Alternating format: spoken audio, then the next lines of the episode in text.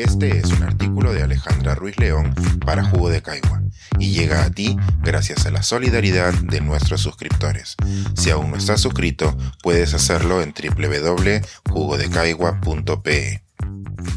Adiós, borde amarillo. Repaso y despedida a la influyente trayectoria de National Geographic. La casa de mi abuelita tenía todo lo que se espera de una casa de abuelita fotos, estampas de primeras comuniones, sillones antiguos y otros recuerdos. Pero la casa de mi abuelita tenía además algo particular. Una colección de cientos de revistas de National Geographic que formaban una franja amarilla en el aparador del comedor. Todos queríamos navegar entre los cientos de maravillas que las Nat Geo nos presentaban. Fotos de los Masai Mara en Kenia y gélidos parajes de la Antártida, hasta paisajes más conocidos para nosotros como Machu Picchu al amanecer. Crecer hojeando esta colección a la hora de almorzar afianzó mi conexión por la revista del Marco Amarillo. Ya antes de saber leer, era consciente de qué ediciones me gustaban más y cuáles no podía ni ver. Especial respeto le tenía a la famosa edición de 1985 que muestra el holograma del cráneo de un niño que vivió en Kenia hace 1.6 millones de años, o la famosa portada de la niña afgana, Sharab Gula, la cual me cautivó como a millones de personas que ahora la señalan como una de las fotos más reconocibles de National Geographic desde que fuera publicada ese mismo año. Nunca me he detenido a pensar que todos mis momentos revisando esas Nat Geo estaban limitados por el conocimiento del inglés que podía tener cuando era niña. Es que el lenguaje que hablaban estas revistas eran de las fotos. Los textos, por más profesionales que fueran, eran para mí el acompañamiento de las increíbles imágenes impresas en máxima calidad dentro de la revista. Mi abuelita tampoco hablaba inglés, así que supongo que también eran las fotos lo que más disfrutaba. Aunque mi abuelita y yo éramos las principales beneficiarias de esta colección, el verdadero dueño era mi tío Nano, el suscriptor oficial, quien cuenta con cientos de National Geographics guardadas por décadas desde que inició su suscripción a finales de los años 70. Como él mismo cuenta, recibir las revistas era por entonces una aventura. Sin tarjetas de crédito, ni internet, ni llamadas internacionales gratuitas, era una agonía asegurarse que las revistas llegaran a Perú.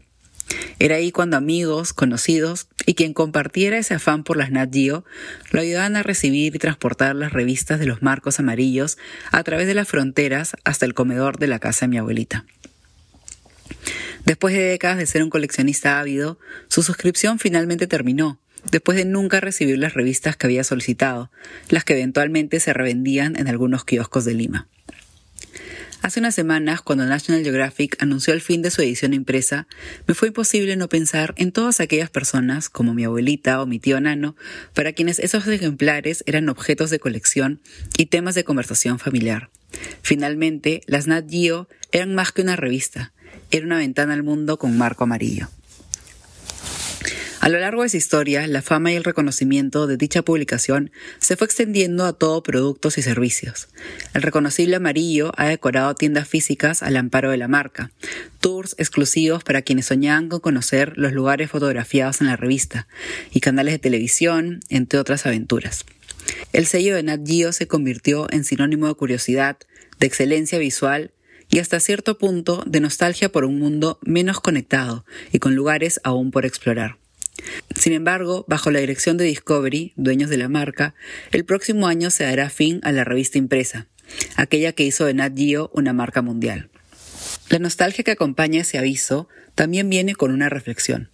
Durante los 130 años en los que National Geographic ha estado en circulación, ha sido objeto de críticas y controversias. Varias historias publicadas a lo largo de estos años han sido observadas por historiadores, arqueólogos y fotógrafos. En diversos casos han sido sociedades de arqueólogos las que han señalado que Nat Geo producía programas de televisión con excavadores aficionados en lugar de arqueólogos, los que podían dañar el patrimonio o promover una excavación sin regulación. En algunos casos, la corrección histórica de la revista fue dejada de lado para centrarse en crear historias increíbles. En 1995, la antropóloga Catherine Lutz y la socióloga Jane Collins argumentaron que el poder de la imagen, tan asociado a la revista, también servía para construir una visión del mundo que era amable para el público estadounidense, bajo una falsa objetividad.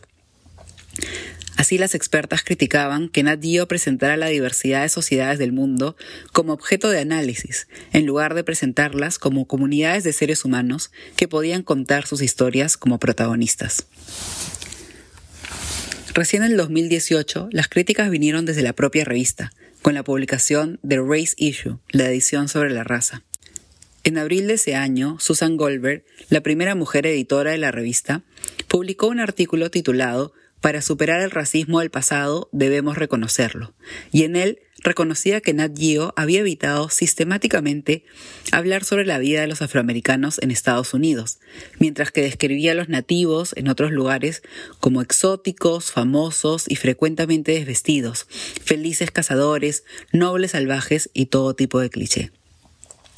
El artículo de la editora se recoge en el trabajo de John Edwin Mason, profesor de historia en la Universidad de Virginia, quien se encargó de analizar los 130 años de la revista para entender cómo había perpetuado el racismo y una visión del mundo editada para sus lectores estadounidenses. Un argumento que se suma a los de Mason es la tendencia de Nat Geo a ser protagonistas del conocimiento a científicos y expertos estadounidenses, dejando constantemente de lado a los especialistas locales que colaboran con ellos, cuyos nombres y aportes han sido pocas veces mencionados en las páginas de la revista.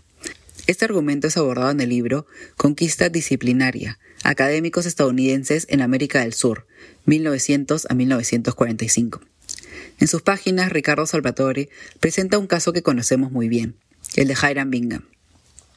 A inicios del siglo XX, el explorador estadounidense viajó por segunda vez al Perú gracias a los apoyos económicos de Kodak, la Universidad de Yale y Nat Geo, quienes aseguraron la primicia de los resultados de la exploración de Bingham. Los resultados de la expedición se publicaron en National Geographic en abril de 1913, en una edición dedicada a la ciudad de la Inca y donde se encontraban las primeras imágenes de Machu Picchu. Como era de esperarse, la publicación convertiría a Bingham en el sinónimo de Machu Picchu e inspiraría a otros exploradores estadounidenses que no solo responderían a su curiosidad, sino también a la influencia que buscaba tener Estados Unidos en nuestra región. Las formas en que Nat Geo ha incidido en nuestra percepción del mundo no acabarán con el fin de su publicación impresa. En algunos casos recordaremos a la revista por hacer protagonistas a quienes pasaron por sus lentes, como la mencionada Sharbat Gula, y en otros por ocultar a los protagonistas de nuestra historia, como aquellos peruanos que guiaron a Bingham a Machu Picchu. Aunque sus increíbles imágenes ya no se imprimirán en papel, Nat Geo seguirá produciendo contenido de forma digital.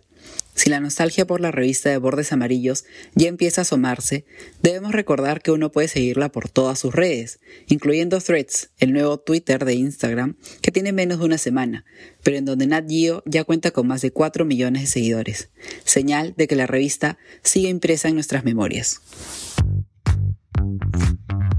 Pensar, escribir, editar, grabar, coordinar, publicar y promover este y todos nuestros artículos en este podcast cuesta y nosotros los entregamos sin cobrar. Contribuye en www.jugodecaigua.pe barra suscríbete y de paso espía como suscriptor nuestras reuniones editoriales.